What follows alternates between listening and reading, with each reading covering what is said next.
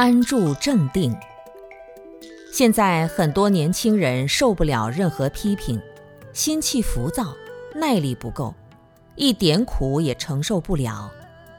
这种状态实际上就是定力极度不够。当然，这也是很多的共业感召来的。比如说，饮食不够自然，有很多激素或者毒素。